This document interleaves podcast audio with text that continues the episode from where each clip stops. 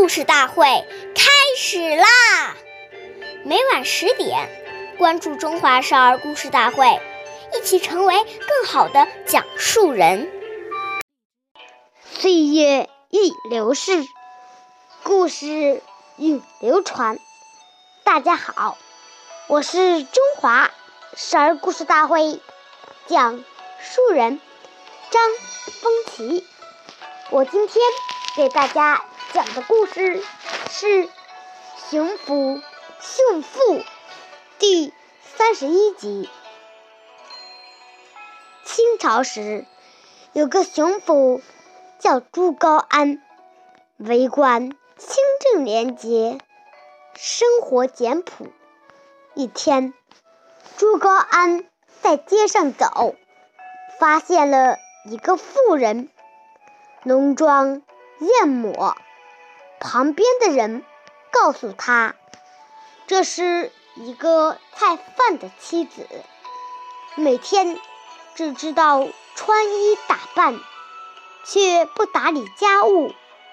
朱高安听说了，就让这个妇人跟随自己来到府衙里看一看。这个妇人不知道。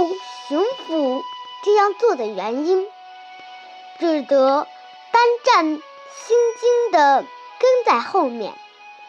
到了府衙，朱高安带妇人来到厨房，只见几个女子在烧水做饭。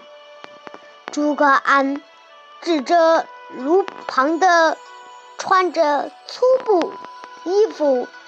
正在洗菜的妇女说：“这就是我的妻子，熊府妇人。”小贩的妻子听见了，很吃惊，同时也明白了熊府的意思，羞愧的说不出话来。从那以后，小贩的妻子脱去了华丽的衣服。卸下了头上的钗环，穿上了朴粗的衣服，每天帮丈夫买菜、做饭、打理家务。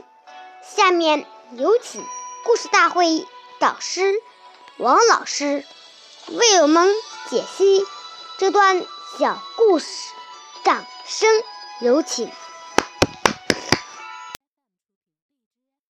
好，听众朋友，大家好，我是王老师，我们来解读这个故事。故事说呀，爱美之心，人皆有之。服饰之美，在于内在气质与外在形式的和谐统一。如果只追求外表光鲜亮丽，忽视内在修养，不仅浪费大量的金钱和精力，时间久了。也会因金玉其外，败絮其中而失去真正的美丽。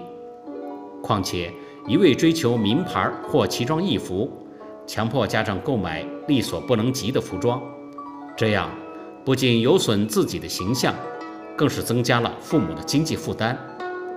父母养育我们已经够辛苦的了，懂事的孩子只盼自己能早一天为父母分忧解难。怎么能忍心再给父母添烦恼呢？其实，穿衣服最重要的目的是保暖遮羞。可是我们在买衣服的过程当中，已经忘记了它本来的目的，反而沾上了虚荣的习性。仔细想一想，实在是不应该呀。好，感谢您的收听，我们下期节目再会。我是王老师。想参与讲故事的同学，请关注我们的微信号“微库全拼八六六九幺二五九”。